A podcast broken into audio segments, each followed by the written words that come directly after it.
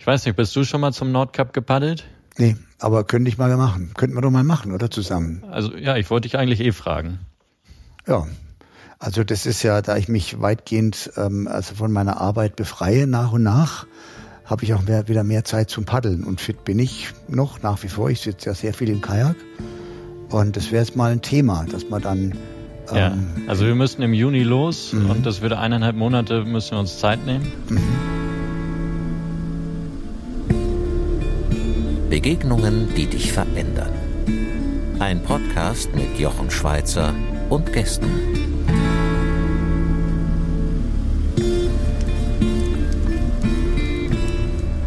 Mein heutiger Gast sagt von sich, dass er im wahren Leben Filmemacher ist. Aber wenn sein Leben unwirklich wird, dann geht er zum Paddeln. Wenn ich mir allerdings anschaue, wo er mit dem Seekajak schon überall war, dann muss sein Leben eine ausgeprägt unwirkliche oder sagen wir besser mal traumhafte Seite haben. Was das Kajakfahren alles bedeuten kann und was es im Leben mit dir macht, dass es mehr als nur ein Hobby sein kann, darüber möchte ich heute mit Eike Köhler sprechen. Er ist Journalist und Dokumentarfilmer und ist aus dem hohen Norden Deutschlands extra zu mir in meine Hütte hier in den Süden gereist. Ich sage herzlich willkommen, Eike. Ja, vielen Dank, Jochen. Danke, dass ich hier sein darf und vielen Dank für diese nette Anmoderation. Uns eint ja unsere Liebe, unsere Outdoor-Liebe und die Liebe zum Abenteuer und vor allen Dingen die Liebe zum Kajakfahren. Was unterscheidet charakterlich einen Kanuten von fast allen anderen Sportlern, Eike? Charakterlich? Ich weiß nicht. Ähm, ja, also uns zieht es halt immer aufs Wasser, ne? Also wir haben halt irgendwas im Wasser entdeckt, was uns einfach immer was zurückgibt. Was wir in so Situationen in unserem Leben brauchen, gerade irgendwie, wenn es mal nicht so gut läuft oder wenn man mal einen Ausgleich braucht, ich glaube, so ist es bei dir auch, dann, dann merke ich, okay, wenn ich das jetzt nicht mache, dann geht es mir erstmal noch schlechter und äh, ich habe das häufig in meinem Leben gehabt, dass ich so nach Hause gekommen bin oder Erlebnisse hatte, wo ich dann dachte, okay, jetzt muss ich erstmal aufs Wasser, erstmal vielleicht auch den ich. Kopf untertauchen bei mhm. einer Grönlandrolle oder so und mhm. ja, dann geht's einem irgendwann besser danach. Also ich bin ja sozialisiert als Kanute im Wassersportclub Heidelberg und ich bin zu Kräften gekommen auf meinem Heimatfluss, dem Neckar. Und ich kann mich gut erinnern, dass wir als Zehnjährige, Zwölfjährige jeden Samstagmorgen sind wir das war weit, zehn Kilometer flussaufwärts gepaddelt auf die Wiesen, auf Badisch, man fahre auf die Wiesen auf. Also wir hatten eine eigene Campingwiese in unserem Wassersportclub. Das ist ganz viel wert. Ja, und da war eigentlich hat unsere Sozialisierung stattgefunden im Kajak und ich werde auch nie vergessen, wenn wir als Jungs ausgerissen sind, aus diesen Zelten unserem Jugendwart entkommen sind. Kennst du das aus dem Vereinsleben? Da gab's ja, klar. ein Jugendwart, ein Bootshauswart, ja. ein Kassenwart. Ja. ja. Kennst du alles, oder? Genau, also ich, ja, du hattest sogar den Wiesenwart, habe ich gelesen. Den habe ich aber nicht in meinem Club gehabt. Wir hatten also, das ist war schon irre. Also ich komme wirklich aus einem klassisch geprägten Verein. Da gab's natürlich Commitments, da gab's feste Trainingszeiten, da gab's Regeln, Rules and Regulations und wehe, wehe einer hat sein Boot eventuell gewagt, mit dem Bug nach innen ins Bootshaus zu legen. Unabgetrocknet, oh, noch nass. Oh, muss abgetrocknet werden. Ja, ich mache das nie. Ah, ich ja. lasse immer das Salz dran. Ah ja, okay, also das war bei uns nicht zulässig. Und da gab es einen Bootshauswart, der hieß Bips. Und der hat uns Jungs dann die Spur eingestellt. Und ich sage im Rückblick, es hat mir nicht geschadet. Ja, sehe ich, ist hier sehr ordentlich bei dir. Also, Alles abgetrocknet. Ja, ja, das weiß ich nicht. Also so weit würde ich es jetzt nicht übertragen. Aber was mir halt aufgefallen ist, ähm, dass Kanuten ist schon eine eigene Spezies, ist ein Sport, der etwas mit uns macht. Und immer wieder, egal wo ich auf der Welt Kanuten begegne, habe ich sofort irgendwie spüre ich diesen Spirit und zwar auch wenn wir nicht im Kajak sitzen. Deswegen war das meine Eingangsfrage, weil das irgendwie ein Sport ist, der Vielleicht, weil er so vielfältig ist oder einfach, weil diese Individualität Boot und Wasser und Natur als Verbindung so gut funktioniert? Ja, ja, ich glaube, es hat halt je nachdem, wie man das macht. Also du warst ja auch viel im Wildwasser unterwegs, das würde ich nochmal so als eigene Kategorie sehen, aber so dieses monotone, ganz lange Paddeln auf glattem Wasser oder halt auch mit ein bisschen Wellen, aber halt so, dass immer alles gleich ist, die Wellen gehen immer wieder unter dir durch und das ist jetzt nicht so, dass du ständig eine Kurve hast, wo du gucken musst, dass du die äh, auch kriegst oder dass du nicht irgendwie gegen einen Stein fährst oder ein Auto dich umbrettert. Das hat man beim Paddeln ja nicht. Also das ist bei mir ja gerade noch anders auf dem Meer. So, du bist ja ähm, Fluss sozialisiert worden, hast du gesagt? Genau, ja. Mhm. Äh, ich fand früher, bevor ich so richtig angefangen habe mit dem Paddeln, fand ich die Flüsse auch immer ganz interessant. Aber ich komme ja aus dem Norden, aus Kiel. Mhm. Mhm. Da bin ich groß geworden und deswegen war so in dem Teenageralter bei mir auf einmal das Meer. Jetzt hast du was ganz extrem Spannendes gesagt. Du hast von Monotonie gesprochen, also dem Monotonus. Der Monotonus ist das, was man in der Meditation versucht zu erreichen. Also die Stille und die Monotonie als ein Instrument, um in die innere Mitte zu kommen.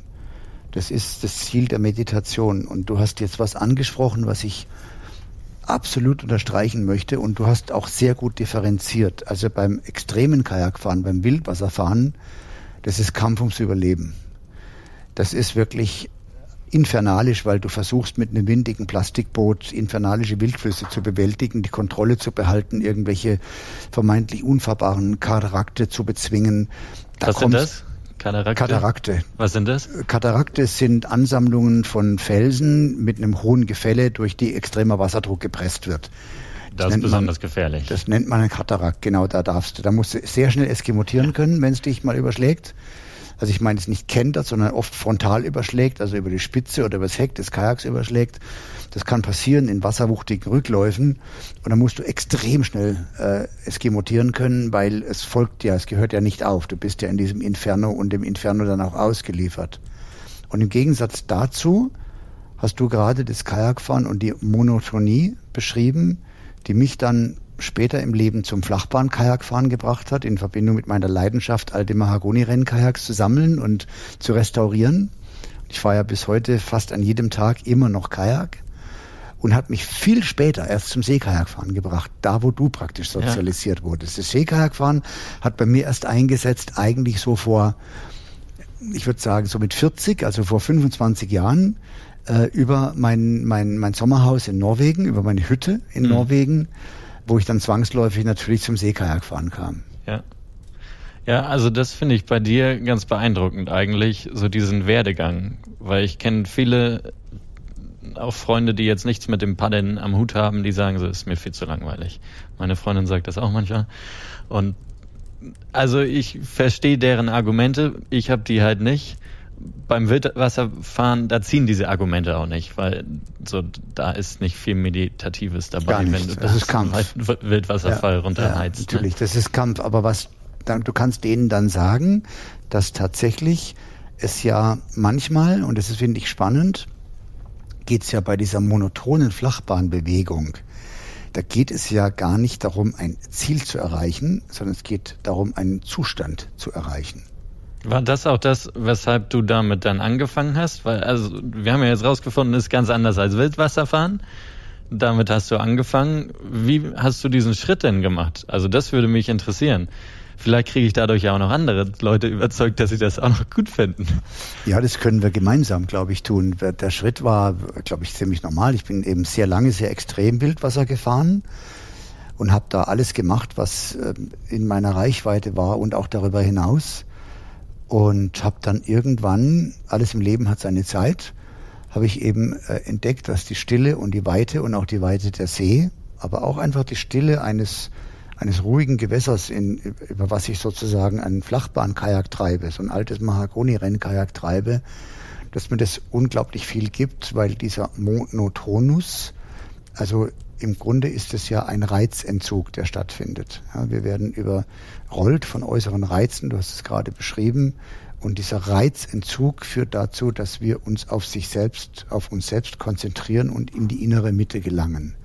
Und ich glaube, das ist eine ganz wichtige Funktion. Aber jetzt zu dir. Jetzt fährst du ja Seekajak tatsächlich auch um Ziele zu erreichen.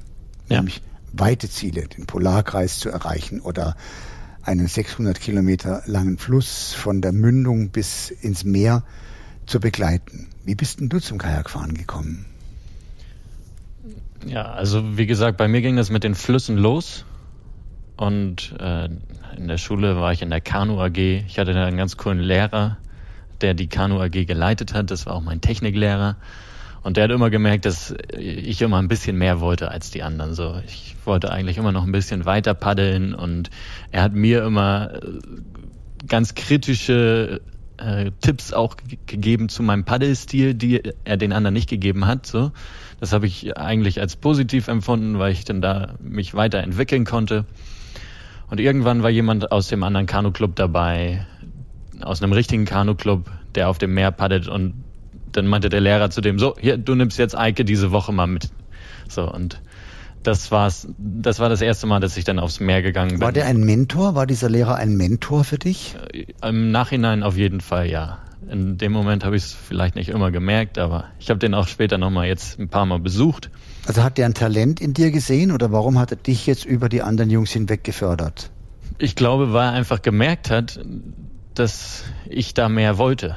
Und das fand er so gut, weil er, glaube ich, vielleicht hat er sich selber da drin entdeckt oder ich, ich, ich, ich weiß natürlich nicht, was er denkt, so, aber mm. also es gibt in meinem neuen Roman eine, die Figur des Olaf Olafsen, das ist eigentlich jetzt vergleichbar zu deinem Lehrer, ein Kanute, dem ein zwölfjähriger Junge zuläuft, genau mit diesem, was du gerade beschrieben hast, mit diesem, mit dieser Sehnsucht nach dem Kajakfahren und dem Sehnsucht mehr daraus zu machen.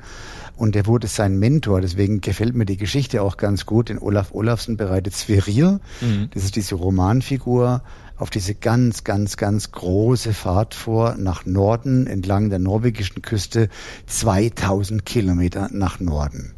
Und ich glaube, du bist ja selbst schon über 1000 Kilometer nach Norden gepaddelt oder bis zum Polarkreis, wenn ich mich richtig erinnere. Genau, also es war eine Strecke. Also nach dem Abi war meine längste Tour.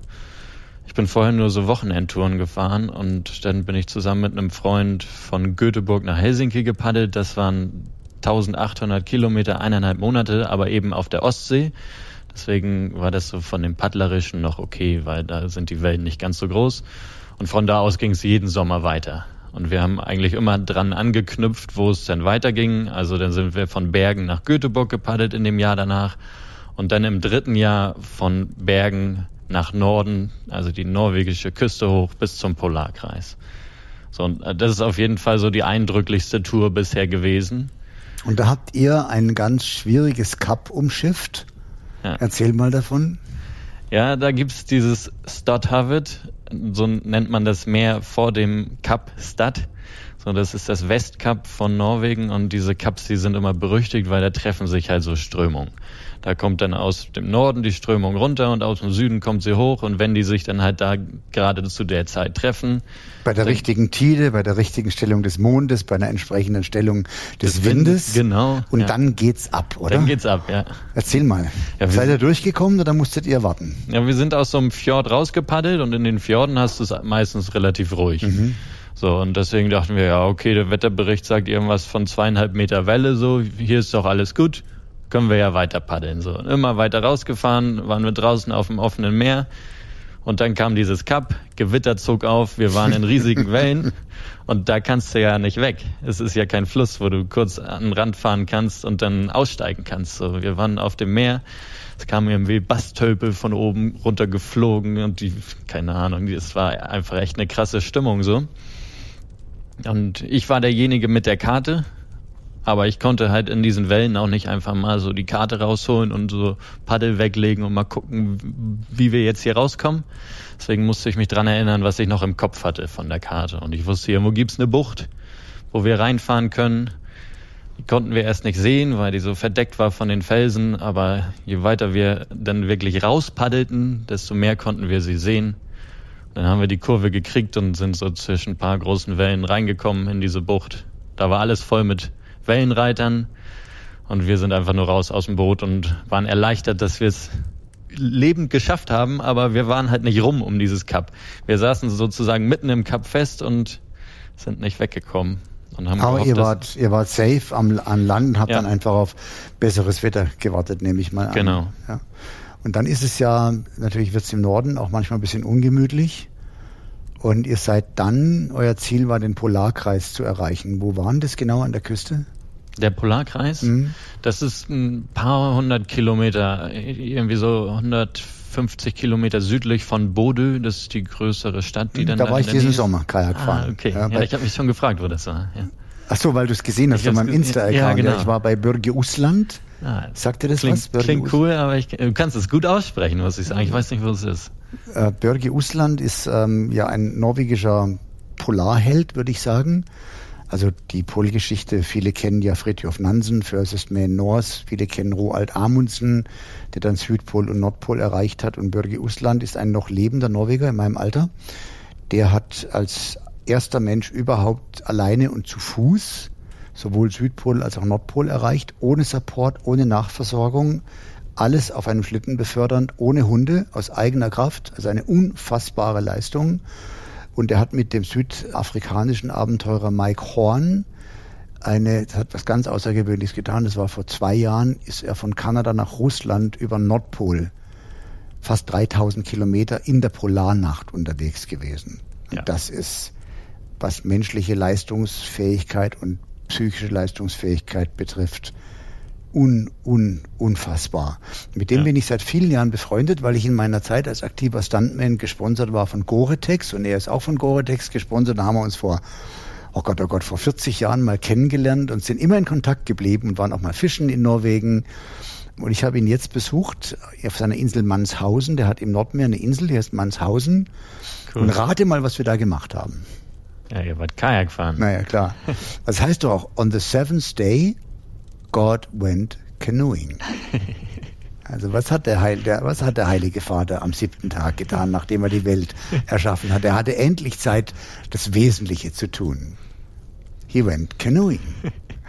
So, und das haben wir da gemacht. Und er ist sogar ein ganz guter Paddler. Also natürlich ist er nicht so ein Kajakfahrer, der jetzt wie wir von klein auf nur das Kajakfahren als zentralen Sport hatte, aber er kann sehr gut Kajak fahren. Wir sind weite Strecken im Seekajak gefahren, wir waren fischen, wir haben viel gesprochen miteinander. Ich war zehn Tage bei ihm und was haben wir gemacht? Ja. Wir waren Kajak fahren. Und das war das Größte überhaupt. Und wir hatten Zeit miteinander, nach 40 Jahren mal wieder richtig Zeit miteinander. Das war cool. Also Bodø kenne ich insofern und Ja. Tromsø kenne ich natürlich und äh, die Lofoten und die Westeralen. Bist du da oben auch schon gepaddelt, so um die Lofoten und Westeralen? Ja, also ich habe ja gesagt, ich habe die immer weitergeführt, die Abschnitte. Und so beim Polarkreis war bisher Schluss. Mhm. Ich weiß nicht, bist du schon mal zum Nordkap gepaddelt? Nee, aber könnte ich mal machen. Könnten wir doch mal machen, oder zusammen? Also ja, ich wollte dich eigentlich eh fragen. Ja. Also das ist ja, da ich mich weitgehend ähm, also von meiner Arbeit befreie nach und nach, habe ich auch mehr, wieder mehr Zeit zum Paddeln. Und fit bin ich noch nach wie vor. Ich sitze ja sehr viel im Kajak. Und das wäre jetzt mal ein Thema, dass man dann ja, ähm, also wir müssten im Juni los Mhm. und das würde eineinhalb Monate müssen wir uns Zeit nehmen. mhm. Ja. Also Also du bist die zweite Person, die ich frage. ja, ich kann es nicht spontan. Also jetzt Nee, ist klar. Also Ich kann nicht wir sind- spontan- ich habe ich hab auch eigentlich geplant, dass ich diese, dich das später frage, dass wir uns erst noch mal ein bisschen kennenlernen und sowas. Aber es läuft Aber ja jetzt, ganz jetzt, gut, jetzt oder? bist du auf das Thema gekommen, deswegen Ja, ja. dachte ich, raus, ja. raus damit. Also was sagen wir so, was ich dir zusagen kann, wäre, weil ich nächstes Jahr bin ich schon ziemlich verplant mit ein paar coolen Unternehmungen und äh, was ich dir zusagen kann, wir könnten uns irgendwo ein Stretch suchen, ich sag mal von zwei Wochen, mhm. wo wir ein richtig schönes Stück fahren, dass wir vielleicht mit der Hurtigruten ähm, irgendeinen Hafen anfahren und dann sagen, und wir machen einen Stretch. Ja. Also du hast ja jetzt gerade gesagt, bei den Touren, die du, äh, was, was du da jetzt im Sommer gemacht hast mit deinem Freund, das war so gut, weil das nicht geplant war. Ja, Und jetzt warst du dabei, diese Tour, was ja eigentlich mein, mein großes Highlight war, umzuplanen, so wie es dir dann ähm, passt für nee, nee, nicht die große Tour. Für die große Tour habe ich ja, jetzt aber du keine willst ein Zeit. kleines Stück, ja genau, und, und weil du keine Zeit hast, willst du nur ein kleines Stück mitkommen, was wäre dann für dich das perfekte Stück wäre. Ähm, koste es, was es wolle, Geld ist egal. Nee, nee, ist aber mir dabei, egal. darauf kommt es mir ja gar nicht an. Ich mache die Touren ja gerade, weil ich da so viel rausnehmen kann, ohne ganz viel reinzustecken. Also es Eike, das ist, absolut legitim und das entspricht auch genau der Lebensphase, in der du bist. Ja? Ja, Also du bist ja sehr jung. Wie alt bist du? ich bin 28. Genau. Und da bist du in einer Lebensphase, in der tatsächlich das Abenteuer, das Erlebnis und die Authentizität des Erlebnisses komplett im Vordergrund steht. Das war eine Zeit, in der ich auch zahllose Expeditionen gemacht habe, mit Motorrad durch Afrika gefahren bin und so weiter. Dann ist das genau das Mindset und du hast für dein Alter genau das richtige Mindset. Ich bin jetzt 65, habe eine große Familie, habe ein paar Firmen, habe in meinem Leben einzelne Lebensphasen identifiziert und ich sage immer, alles im Leben hat seine Zeit. Also wenn ich heute noch mein zentraler Lebensinhalt der wäre zu sagen, ich nehme jetzt ein Jahr Zeit und fahre mit dem Fahrrad um die Welt. Mhm. Hast du weniger Zeit für andere Sachen übrig? Na, sag mal so, die hatte ich ja. Also diese Ja. Lebensphase hatte ich ja und habe sie ausgekostet.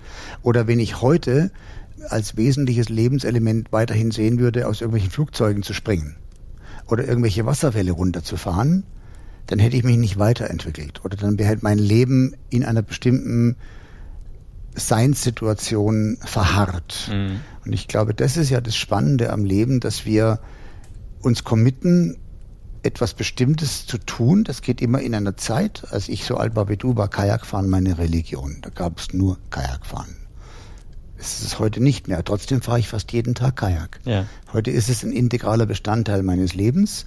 Aber ich würde mir jetzt nicht spontan nächsten Sommer, hätte ich auch gar nicht die Möglichkeit, weil ich andere Projekte habe, ja, spannende Projekte, zu sagen, ich klinge mich jetzt sechs Wochen aus und reduziere mich sozusagen, komplett reduziere mich ganz bewusst auf das Notwendigste und Wesentlichste. Diese Lebensphase liegt lange hinter mir, die ist aber geil. Ja. Deswegen Glückwunsch dafür, dass du sie leben darfst, dass du sie lebst. Aber ich persönlich bin dann eher auf dem Trip, dass ich sage, nee, Moment mal, das habe ich alles schon gehabt. Natürlich habe ich 30, 40, 50 Nächte im Zelt gefroren. Mhm. Und ich kenne auch genau dieses Gefühl, was es bedeutet, wenn du abends aussteigst aus dem Kajak, hast nasse Klamotten, steigst dann in einen noch dazu feuchten Ja. Schlafsack. Und in meiner Zeit waren die Schlafsäcke nicht so wie heute. Und Ja. die Zelte waren nicht dicht, so wie heute. Da war die Situation eine ganz andere. Und dann steigst du morgen aus deinem dann von deinem Körper getrockneten Schlafsack raus. Ja. Und draußen hat es unter 0 Grad und steigst in gefrorene, nasse Kleidung rein, Mhm. um dann ins Kajak zu steigen. Ja. Habe ich alles gehabt, muss ich aber nicht mehr haben. Das ist der Unterschied. Hatte ich, I had it. Ja. Also suche ich heute das Erlebnis, das Abenteuer, die Schönheit der Natur eben auf, so wie du sagst, weil es klang so ein bisschen, hm, jetzt planst du meine Tour um. Nee, gar nicht. Sondern wenn ich jetzt Kajak fahre, Mhm. dann suche ich mir ein Zeitfenster und da will ich ein tolles Erlebnis haben, weit fahren, aber ich muss nicht mehr morgens in gefrorene Klamotten steigen, wenn es vermeidbar ist. Ich hätte aber genau das interessant gefunden eigentlich. Also deswegen Ja, habe ich, dich, notwendig ist, deswegen mach hab ich mal. dich gefragt. weil Ach so, ich- nee, das habe ich hinter mir. Das, genau das fand ich interessant. Nee, was, das sucht jemand was, gleich, Was passiert mit Jochen, wenn er das Gefühl jetzt nochmal wieder Ja, hat? ganz einfach. Er wird, Wenn- wenn er, wird, das- er wird frieren und wird sagen, so eine Scheiße, warum mache ich das eigentlich? Das habe ich doch hinter mir gelassen. Ich sag dir bei Beispiel beim Motorradfahren. Ist auch ein geiles Beispiel. Ja, aber du fühlst dich danach doch immer am besten. Das sind doch so die Erlebnisse, die, die du dir nicht kaufen kannst.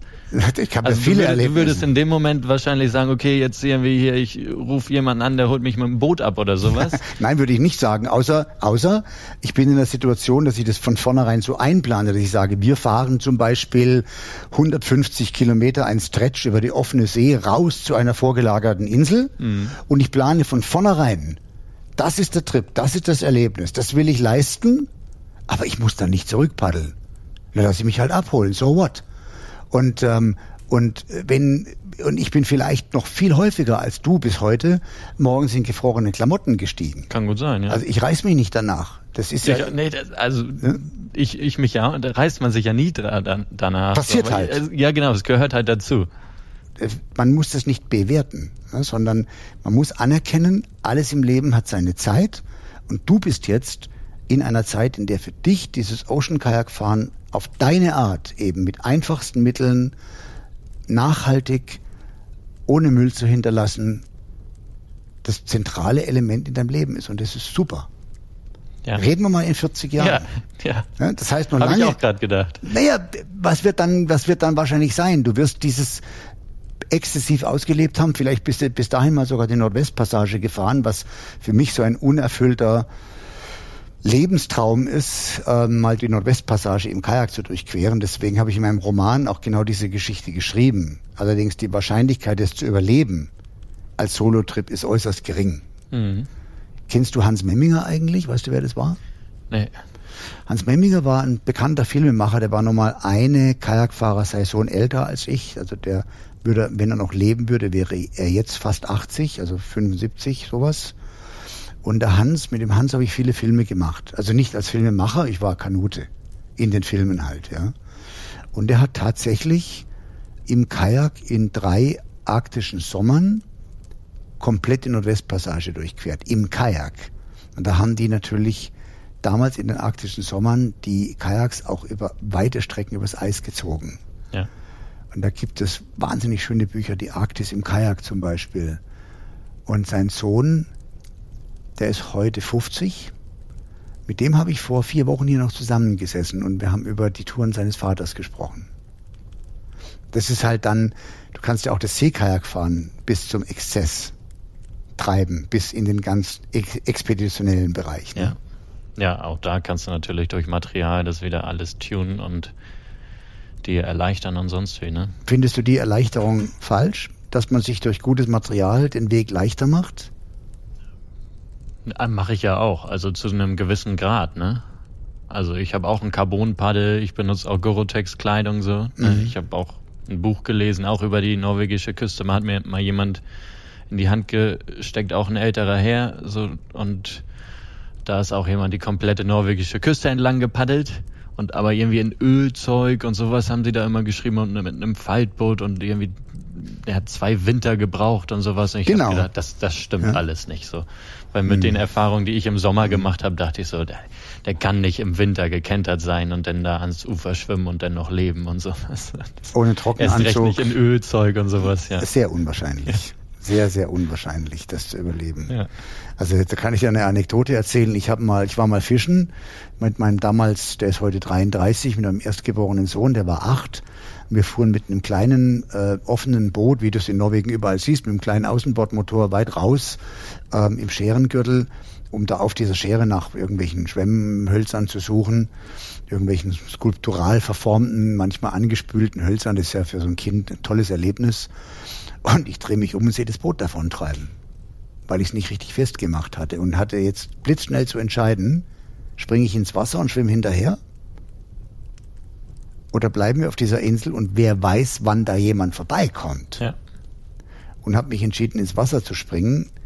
Ich sag's dir, das war spitz auf Knopf. Ja, hatte ich auch schon mal. Ja, ja, also das war so brutal kalt, dass ich sagen würde, mir sind nach 100 Metern ist mir so die Kraft ausgegangen. Ich musste mich, es waren vielleicht 150 Meter, ja. mit letzter Kraft habe ich mich dann in dieses Beiboot reingezogen, in dieses kleine Boot und habe mir gedacht, holy cow, this was a close call. Ja. Also das bist auch schon so im Eiswasser geschwommen. Nee, ja, nur zum Spaß bisher. Aber ich hatte es auch schon mal, dass mir ein Boot weggeweht ist. Also mhm. an den Strand gezogen und dann Böe gekommen, voll beladenes Boot ins, ins Wasser rein und das, ja, das wäre irgendwann ganz woanders rausgekommen, wenn ich nicht mit dem anderen Boot, das noch der Kumpel dabei hatte, schnell hinterher gepaddelt wäre. Aber mhm. du hattest einige deutlich härtere Situationen in deinem Leben, glaube ich, wo du dem Tod näher warst als ich. Ja, ja, aber das ist ja jetzt nicht äh, das Thema. Ich interessiere mich halt. Nach wie vor fürs Kajakfahren. Ich habe übrigens äh, jetzt noch in einem der letzten schönen Wochenenden, die wir hatten, in diesem wirklich goldenen Herbst, habe ich was ganz Verrücktes gemacht. Ich habe hier, ich habe äh, sammle ja diese Mahagoni-Rennkajaks und ich habe welche in Oberschleißheim liegen an der Regattastrecke.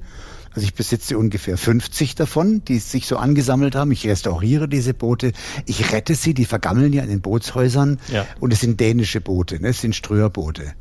Und äh, die sind ja nicht mehr wettbewerbsfähig, also legen sie irgendwo in den Bootshäusern rum, gehen kaputt, werden rumgeschmissen. Und ich kaufe jedes Boot, was ich kriegen kann. Also die Zuhörer. Wir haben auch noch ein paar bei uns im Verein. Fotos schicken, ich bin der Bootsretter. Ja, also ich kaufe die tatsächlich, diese ja. Mahagoni-Rennkajaks, aber eben nur echte Rennkajaks, mhm. Flachbahn-Rennkajaks und dann restauriere ich den. Ich habe ich so einen alten Mann, der mir auch dabei hilft.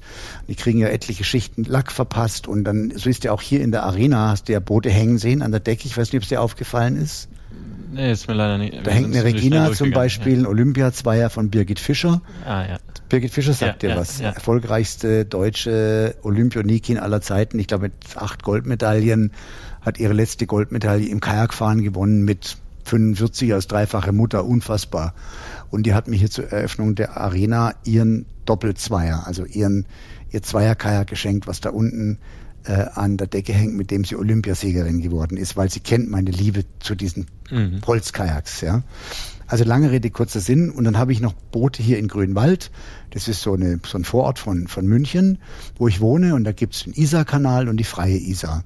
Und irgendwo zweigt ja dieser Kanal aus der freien Isar ab. Und wenn du den Kanal weit genug hinauffährst und zwei Wehre umträgst, kommst du irgendwann auf die freie Isar.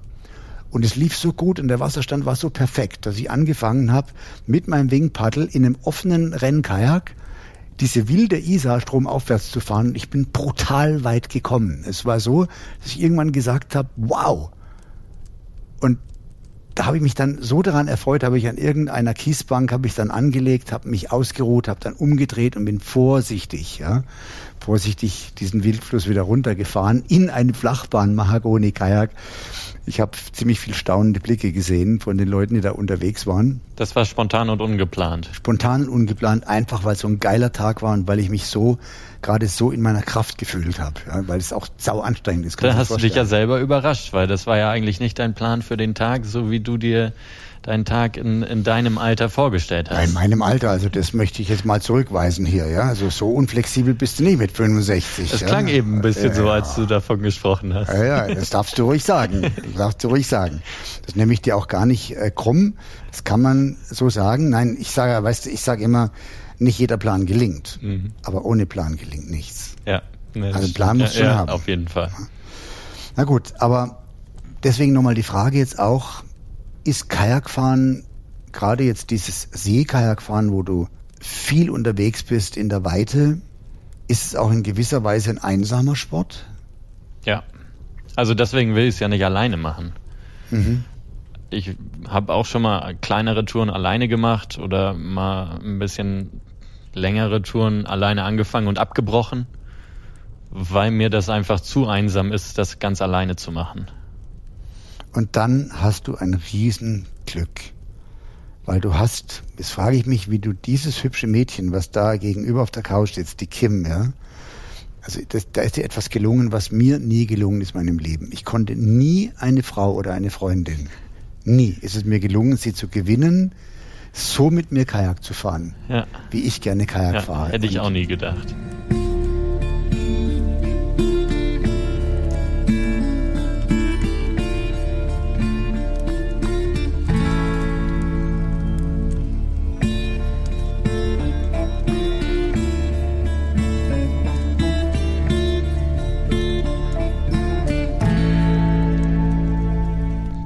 Also das Wetter war gut an diesem Tag und es war ein Wochenende und Kim hatte auch die Idee, dass man gut was draußen machen könnte.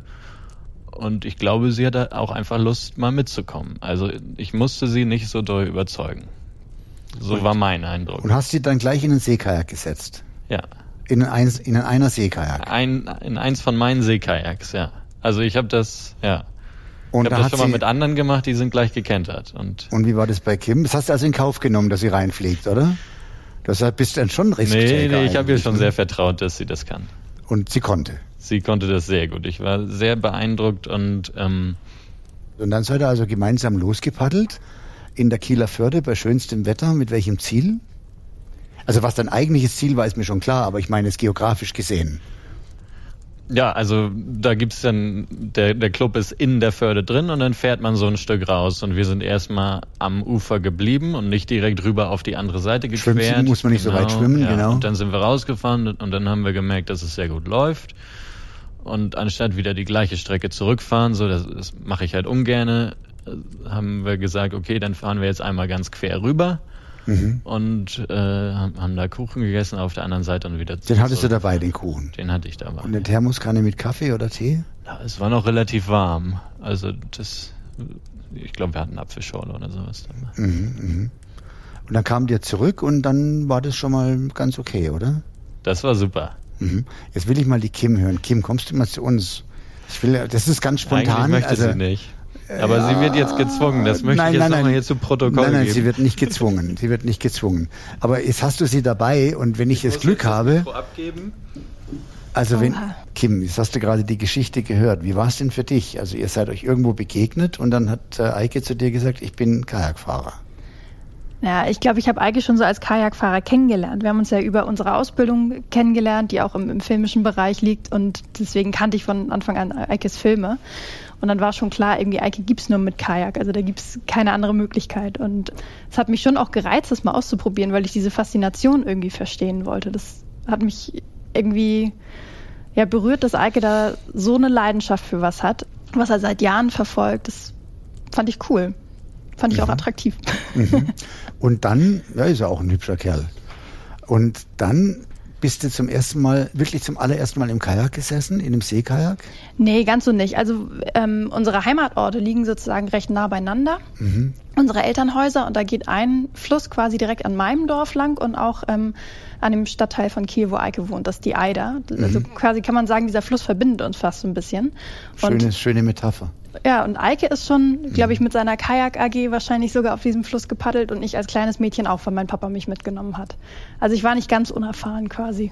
Mhm. Und dann hast du, bist du eingestiegen und hast dann, hast du ihr gleich ein Carbonpaddel in die Hand gedrückt? Oder kann, kann es nicht antworten, weil er kein Mikro hat?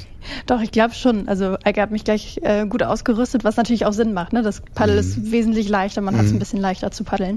Mhm. Aber ich würde nicht sagen, dass das erste Date ganz so reibungslos lief, wie Eike das gerade erzählt okay, hat. Okay, dann wie war es denn wirklich? Das ist ja immer spannend, wenn zwei Menschen erzählen, ja, wie sie sich kennengelernt haben. Definitiv. Also äh, zumindest äh, diese Tour über die Förde mhm. war dann schon erstmal ähm, doch aufregender als gedacht. Also also am Ufer lang ist ja gar kein Stress, aber sobald man rüberfährt, kommt man ja auch einfach in den Schiffsverkehr rein. Also mhm. die Kieler Förde ist befahren und die Kreuzfahrtschiffe liegen quasi direkt in der Innenförde an. Mhm. Und Eike guckte sich so um und sagte, ja, ja, das passt, wir fahren mal los. Und ich habe da total drauf vertraut und bin hinterher gepaddelt und äh, wir waren mitten auf der Förde, als so die riesige Colorline Kreuzfahrtfähre mhm. um die Ecke bog und ich sehen konnte, wie die jedes jede Minute quasi näher dran war und immer Schiff. größer ich auf wurde. diesem Schiff mal einen Vortrag gehalten. Auf der Fahrt von, von Kiel nach Oslo. Schiff, ne? Ein Riesenschiff. Ja. Ja, ja. Mhm. Ein Riesenpott. Mhm.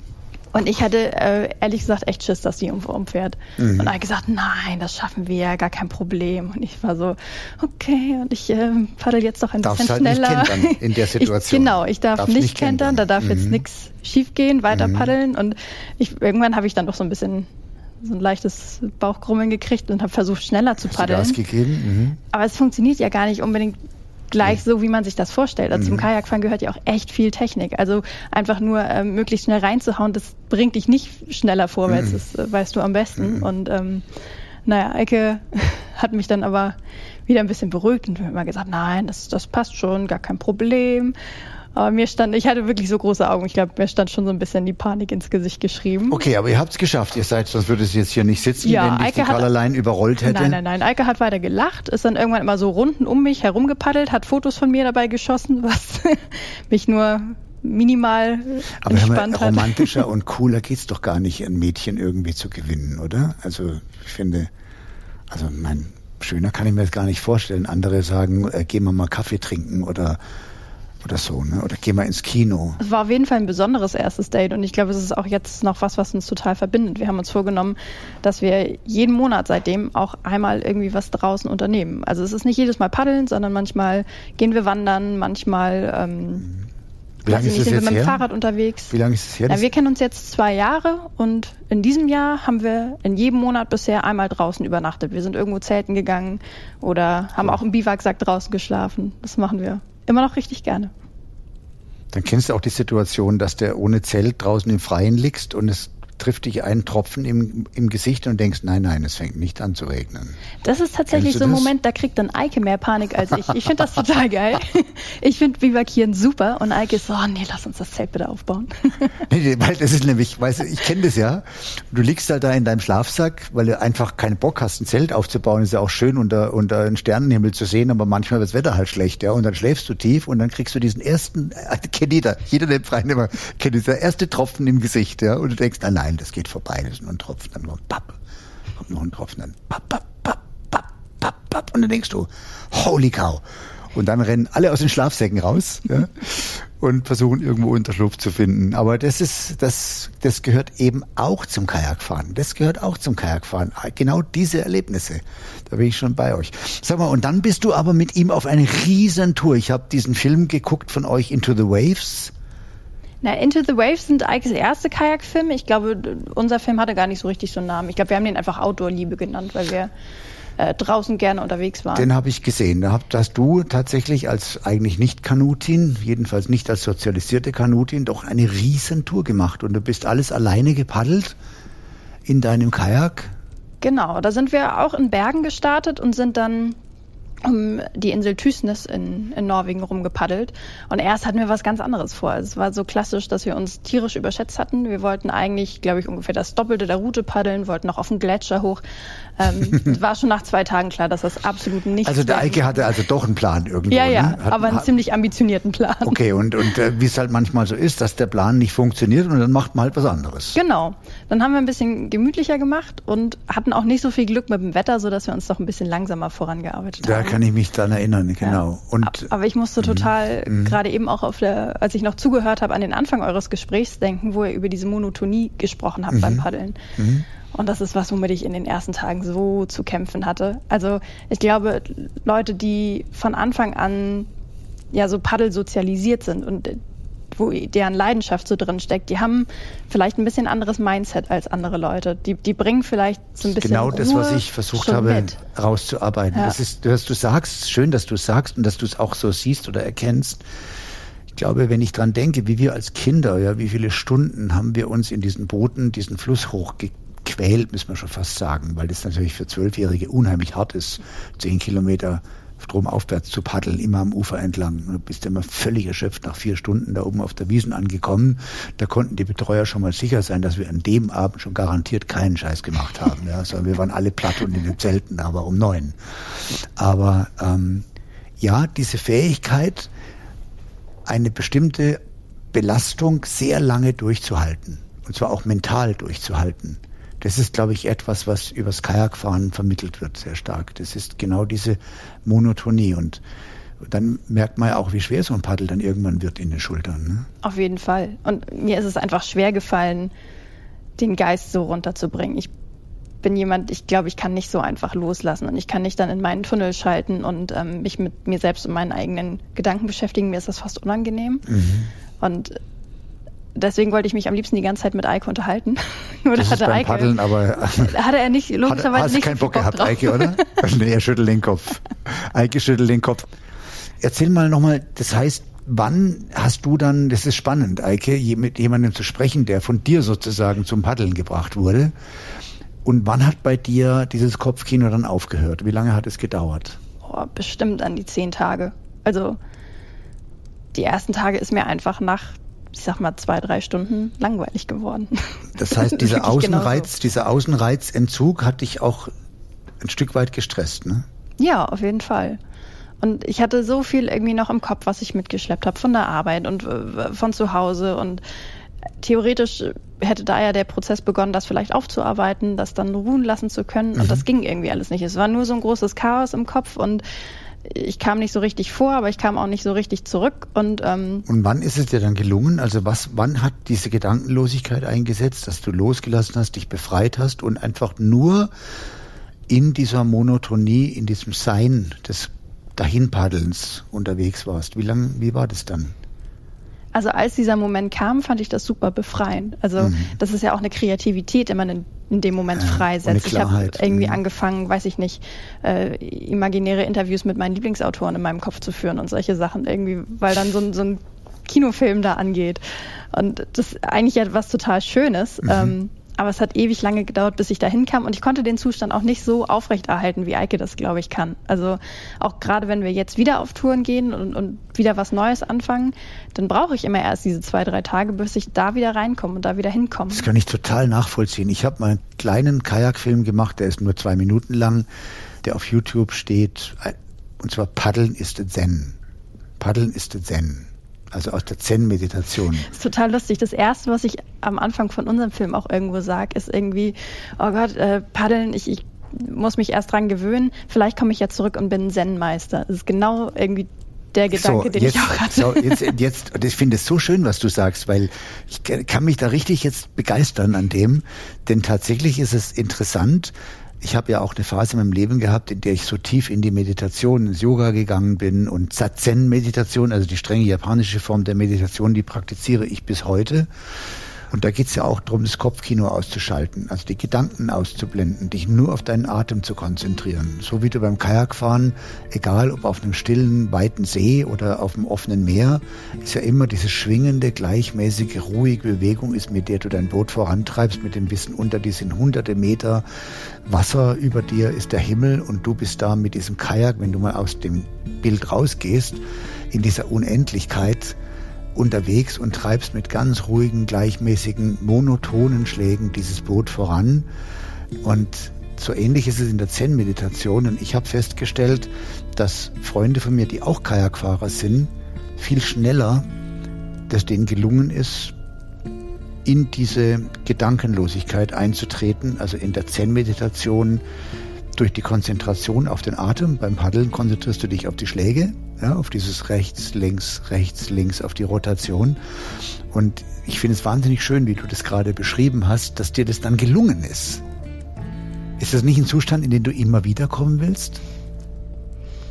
Weiß ich gar nicht unbedingt. Also in, in den Momenten finde ich es schön und auch ähm, befreiend so ein bisschen. Mhm. Aber also ich glaube, ich kann eher auch manchmal dann nachvollziehen, worüber ihr auch vorhin gesprochen habt, der, der junge Jochen sozusagen, der abenteuerhungrig war und der irgendwie mehr actionhungrig ist. So, das ist was, was mich aktuell einfach noch mehr reizt. Ich, ich habe das Gefühl, ich brauche noch ein paar Jahre, bis das wirklich so für mich das erstrebenswerte Ziel ist. Kann ich komplett ich nachvollziehen. Noch was vor. also dann musst du erst mit der Kim auf jeden Fall Wildwasser fahren gehen. Ja?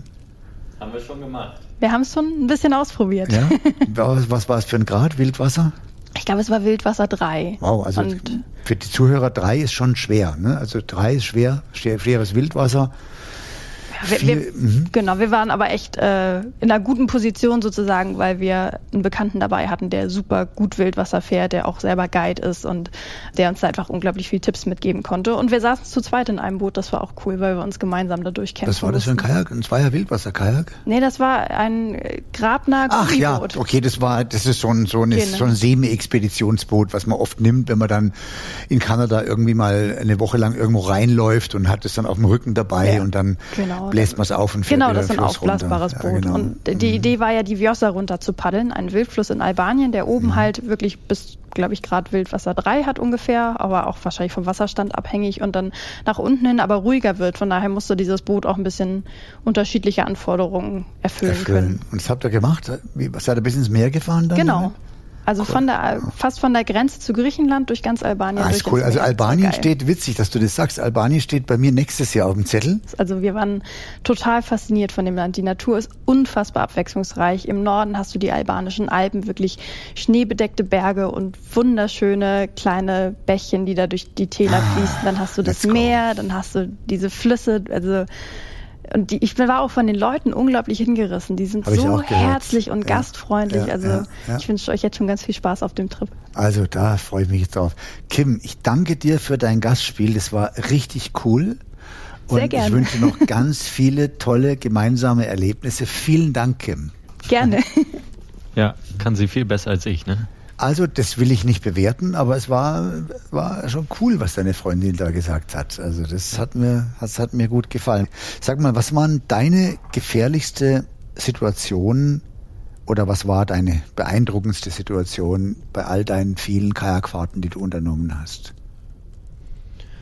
Ich glaube, das war das, was wir, wo wir vorhin schon drüber gesprochen haben, das Start Harvard.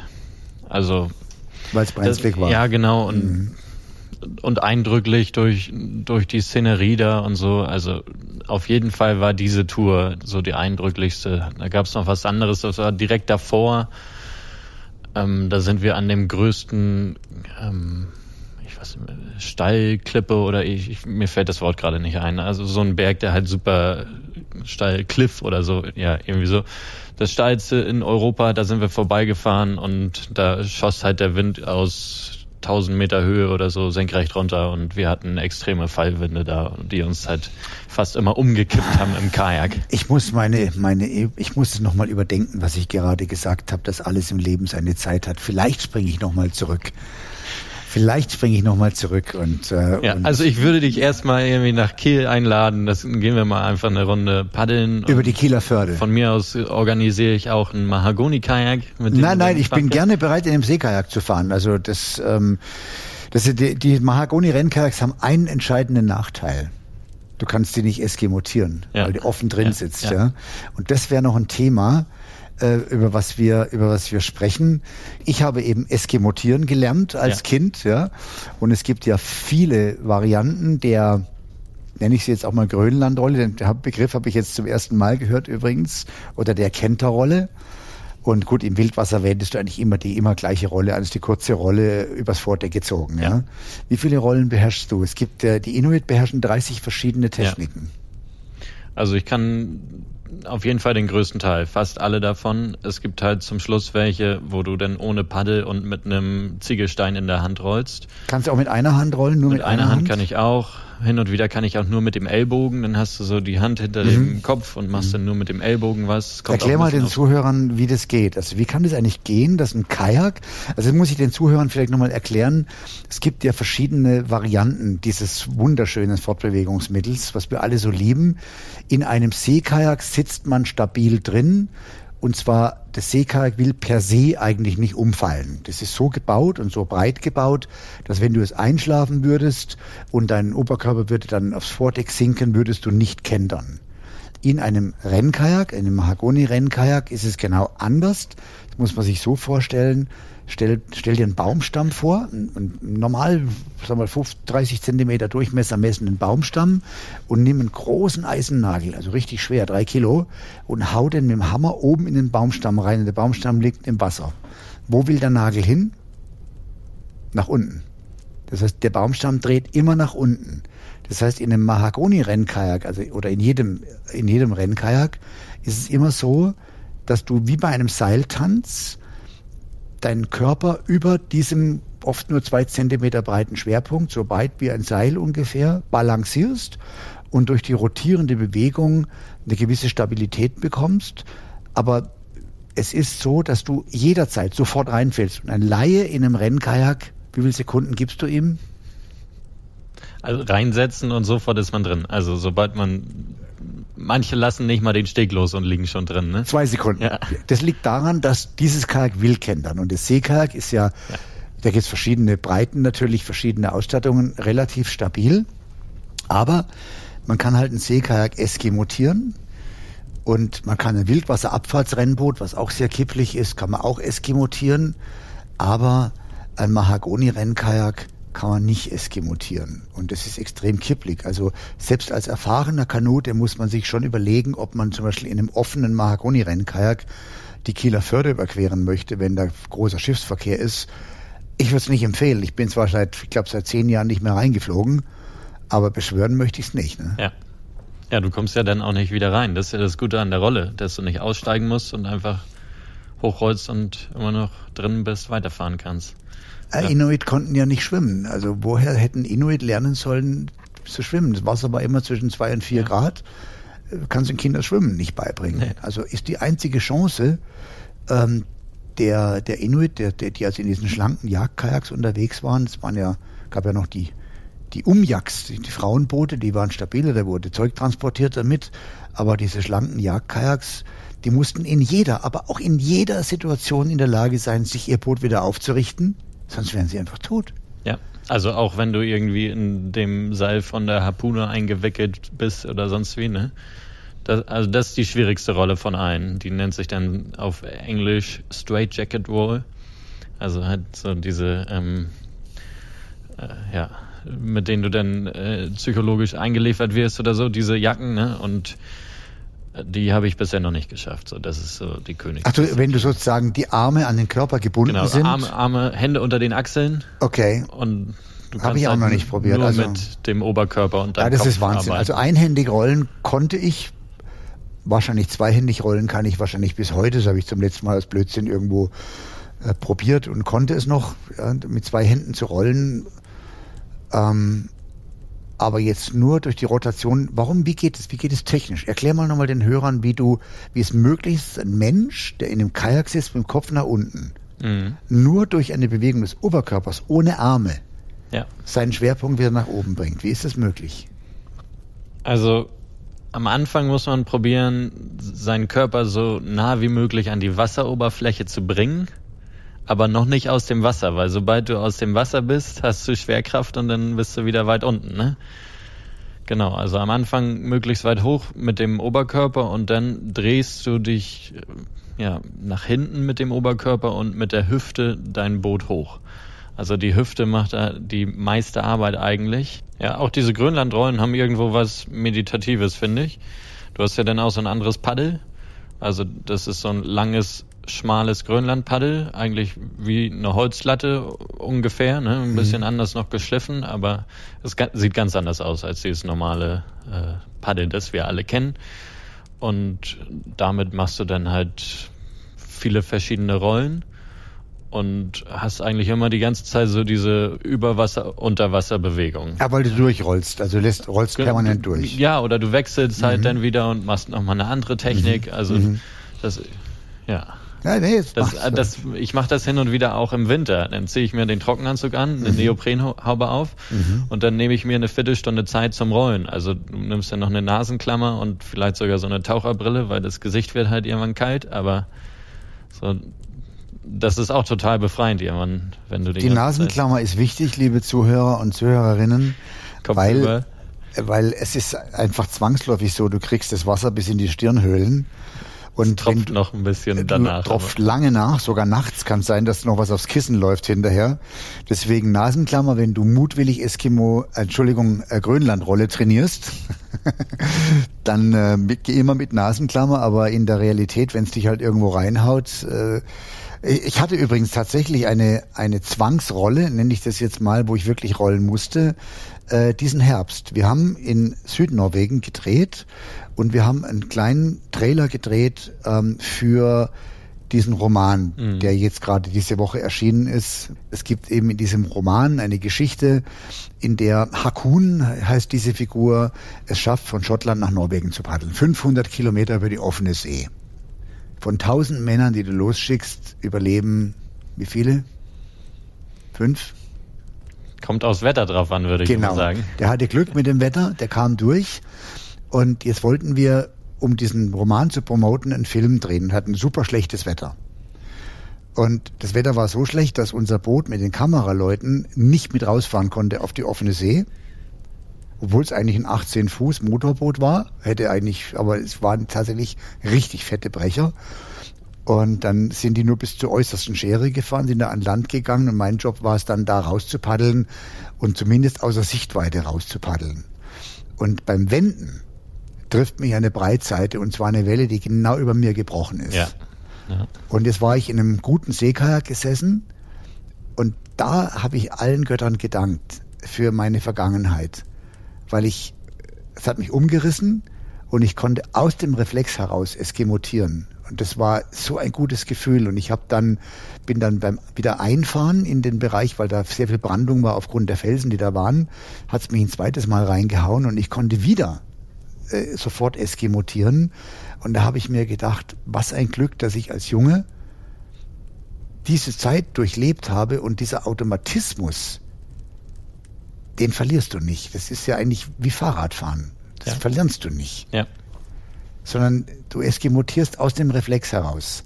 Also, liebe Hörer, das ist ein, ein, natürlich ein Gespräch geworden, ein Fachgespräch zwangsläufig über das Kajakfahren, über eine Leidenschaft, die wir beide teilen, aber ich hoffe auch über ein paar andere Themen, die nicht Kanuten interessieren. Also ich würde sagen, lieber Eike, mir hat das Gespräch brutal Spaß gemacht. Mir hat dieses Gespräch ach, wirklich ein Lachen und ein frohes Gesicht, glaube ich, gemacht, ähm, weil alle diese Erinnerungen wieder wach und werden und mein Gott, ich bin immer noch da, ich bin immer noch fit, es gibt so viel zu erleben Und ich bin sicher, lieber Eike, es wird der Tag kommen, wo wir zusammen paddeln. Wie weit wir dann paddeln und ob ich unbedingt morgens in gefrorene Klamotten steigen will nochmal, das weiß ich noch nicht, kann nicht versprechen. Ich suche nicht nach dieser Erfahrung, ich habe sie schon gemacht. Aber irgendwas Cooles zu paddeln, würde ich mich wahnsinnig freuen. Vielleicht geht ja so die Lebensphase wieder von vorne los, habe ich gerade gedacht, weißt du?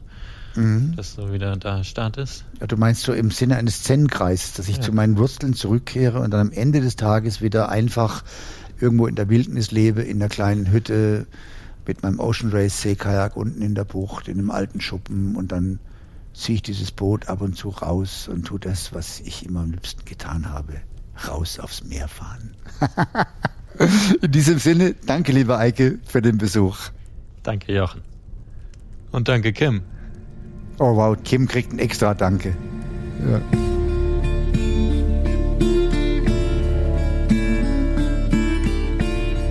Begegnungen, die dich verändern. Ein Podcast mit Jochen Schweizer und Gästen. Moderation Jochen Schweizer. Skript, Redaktion und Regie Bettina Heistrick. Produktion Christoph Tampel, Plan 1 Media. Musik Ralf Weigand.